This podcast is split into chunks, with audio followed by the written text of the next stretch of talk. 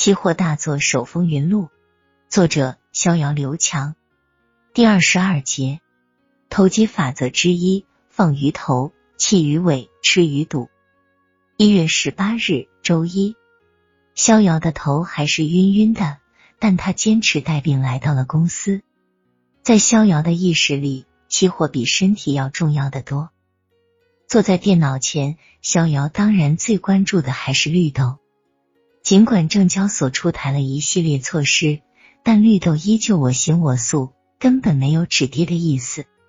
绿豆越跌，逍遥心里越暗骂交易所：“妈的，要不是交易所随意提高保证金，我的空单就可以一直拿到现在了。几天的时间，老子又少赚了好几万。”逍遥又突然想起了文大户跟自己说过的话：“不要和政府对着干。”但眼前的绿豆走势明明是跟政府对着干啊！空方没有一点收手的意思，难道这次他们能战胜政府？还得找文大户聊聊，向人家讨教一下。逍遥就是这点好，不耻下问。在学校时，他也总是下课了还在缠着老师问问题的那个学生。逍遥敲开文大户的房门，文大户正在悠哉悠哉的边看盘边打电脑游戏。文总，不打扰您吧？不耽误您看盘吧？逍遥非常客气，哈哈，没事，小肖啊，来吧，你没看我正打游戏呢吗？我现在是无单一身轻，正等着看绿豆的好戏呢。我正是来跟您讨教绿豆的事呢。逍遥正好接起这个话题。我记得您上次说绿豆的行情不明朗，空头在趋势上占优，而多头有政府撑腰。您还说做期货不要和政府对着干，那您如何看待这几天绿豆的持续下跌呢？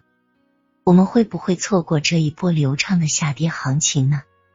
小肖啊，你说的没错，这几天绿豆跌的确实很猛，但以我的经验分析，这种鱼尾行情不吃也罢。鱼尾行情，对呀，一个品种的趋势行情分为鱼头、鱼肚和鱼尾行情。鱼头行情往往是趋势行情初始起步阶段，你很难分清是反转还是反弹，所以很难知道。鱼尾行情往往是一波趋势行情的末端，最大的特点是连续的逼空或者逼多，一方认输出局。所谓多头不死，空头不止。这种鱼尾行情随时有可能反转或者巨幅震荡，不吃也罢。而在我看来，我们期货做手真正需要去大吃、狠吃的阶段是鱼肚行情。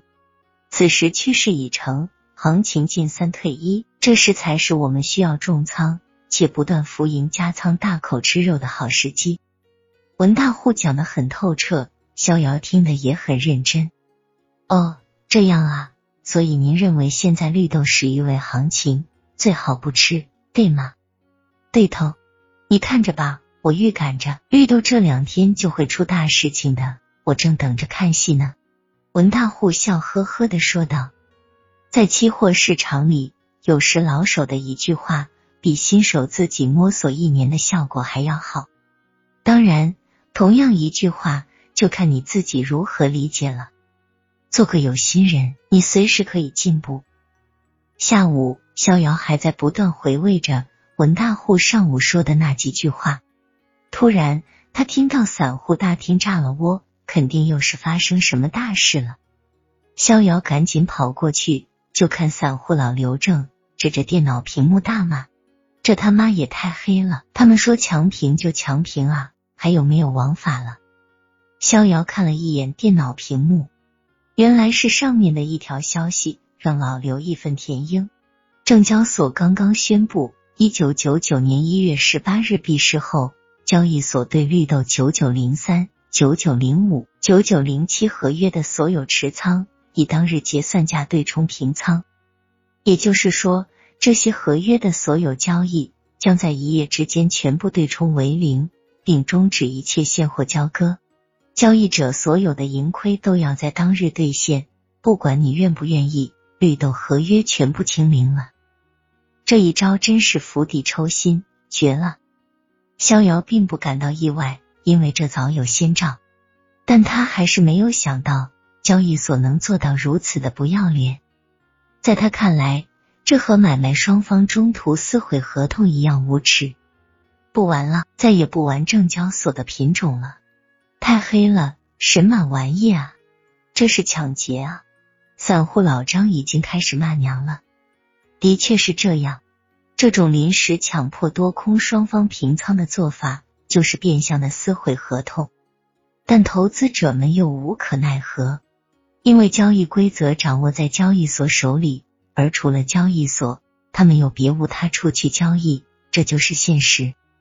多年以后，逍遥给自己定下了很多在中国投资的规矩，其中一条就是不碰郑州商品交易所的品种。这条看似毫无道理的规矩，也是他花了好几千万的学费才学回来的。